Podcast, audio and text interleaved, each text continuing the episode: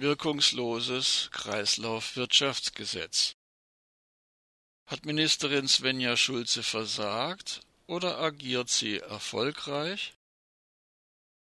Laut der offiziellen Zielsetzung soll das Kreislaufwirtschaftsgesetz die Vernichtung neuwertiger Ware beenden. Als aufgedeckt wurde, dass in Europa jährlich 230 Millionen neuwertige Bekleidungsstücke geschreddert werden, reagierten Millionen Menschen mit Empörung. Diese Empörung musste im Dienste großer Konzerne wie Amazon eingeschläfert werden in diesem Sinne war die sogenannte Umweltministerin Svenja Schulze erfolgreich. Zwei Jahre nach der Ankündigung sind die Rechtsverordnungen noch nicht umgesetzt. Dies belegt eine Kontraste-Recherche. Vor dem Hintergrund der Corona-Pandemie erweist sich die Problematik der Warenvernichtung als höchst brisant. Einzelhändlerinnen und Einzelhändler sitzen bei drastisch eingebrochenem Umsatz auf unverkaufter Ware. Nach Schätzungen der Handelsverbände Textil BTE, Schuhe BDSE und Lederwaren BLE sind das bis zu 500 Millionen Kleidungsstücke allein aus der Herbst-Winter-Kollektion. Von diesen Zahlen geht auch das Ministerium von Frau Schulze aus. Ein großer Teil der Ware ist vermutlich an Häfen und Flughäfen eingelagert zum Teil sogar in noch nicht gelöschten Containern. Selbst zu Zeiten vor der Corona-Pandemie wurden einer Marktanalyse von Euromonitor zufolge jährlich 230 Millionen neuwertige Bekleidungsstücke geschreddert. Angesichts der schieren Mengen werden die Sorgen der Einzelhändlerinnen und Einzelhändler somit auch zu einem gesellschaftlichen Problem und zu einer Umweltfrage. Müll ist heute eines der größten Umweltprobleme. Zu dem Kleiderberg kommen noch Waren aus den zahlreichen Retouren beim Onlinehandel hinzu.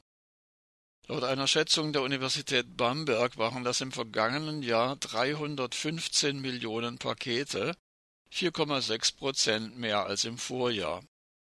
Jedes Paket mit jeweils einem oder mehreren Artikeln.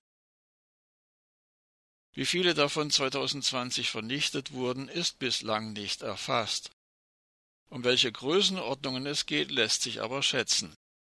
2018 wurden nach Angaben der Bamberger Forscherinnen und Forscher annähernd 20 Millionen Artikel vernichtet. In etwa 40 Prozent der Fälle wäre auch eine Spende zumindest theoretisch möglich gewesen. Aus wirtschaftlichen Gründen habe man sich aber dagegen entschieden. 7,5 Millionen technisch einwandfreie Produkte landeten so auf dem Müll. Damit diese sogenannten gebrauchsfertigen Güter nicht einfach vernichtet werden, hatte die sogenannte Bundesumweltministerin Svenja Schulze bereits im Juni 2019 eine Gesetzesänderung angekündigt. Angeblich wollte sie rechtlich gegen die unmittelbare Vernichtung von Retouren oder sonstiger Neuwaren vorgehen. Schulze kündigte an, eine sogenannte Obhutspflicht gesetzlich zu verankern. Seit Oktober 2020 ist das neue Kreislaufwirtschaftsgesetz in Kraft. Eine entsprechende Rechtsverordnung liegt allerdings noch immer nicht vor, so dass dieses Gesetz trotz der vollmundigen Ankündigung von vor zwei Jahren bislang wirkungslos blieb. Kritikerinnen und Kritiker sprechen daher mittlerweile von einer, Zitat, reinen Shownummer der Ministerin. Das Gesetz ist in der derzeitigen Fassung nicht mehr als eine freundliche Erinnerung an die Hersteller, ihrer Produktverantwortung gerecht zu werden. Das sogenannte Umweltministerium musste nun selbst eingestehen, dass wörtlich erzwingbare Rechtspflichten nicht ohne die ausstehenden Rechtsverordnungen umgesetzt werden können. Zur Vorbereitung einer solchen Rechtsverordnung sei zunächst die Herstellung von Transparenz bei den Herstellern und Vertreibern notwendig, damit, Zitat, der konkrete Handlungsbedarf deutlich wird. Ende des Zitats. Zunächst solle deshalb wiederum Zitat, in einem ersten Schritt ein Transparenzbericht erstellt werden. Die Eckpunkte für eine entsprechende Transparenzverordnung würden derzeit erarbeitet und dazu Transparenzdialoge mit Unternehmen und Wirtschaftsverbänden geführt. Manche Kritikerinnen übersehen ähnlich gelagerte Fälle der vergangenen Jahre und wollen bei Ministerin Schulze keine Absicht erkennen. Sie vermuten wohlwollend bloße Unfähigkeit. So lautet etwa eine Erklärung, Schulze habe, Zitat, in endlosen Gesprächen mit Lobbyverbänden ihr Ziel aus den Augen verloren.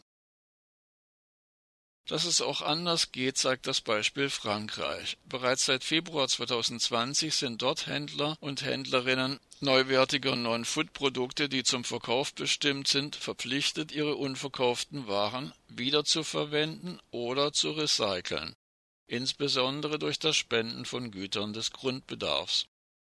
Ein generelles Retourenvernichtungsverbot gibt es allerdings auch in Frankreich nicht. Das Gesetz bezieht sich nur auf neuwertige Waren. Zudem sind die Strafen mit Beträgen zwischen 3.000 und 15.000 Euro verhältnismäßig niedrig. Sogenannte Umweltministerin Svenja Schulze hat jedoch auch das im Frühjahr 2018 im Koalitionsvertrag einvernehmlich mit der Union vereinbarte Ziel den Export von Brennelementen aus Deutschland in Atomkraftwerke in Belgien, Frankreich und der Schweiz zu stoppen, so lange verzögert, dass dieses in dieser Legislaturperiode laut ihrer eigenen Aussage nicht mehr realisiert werden kann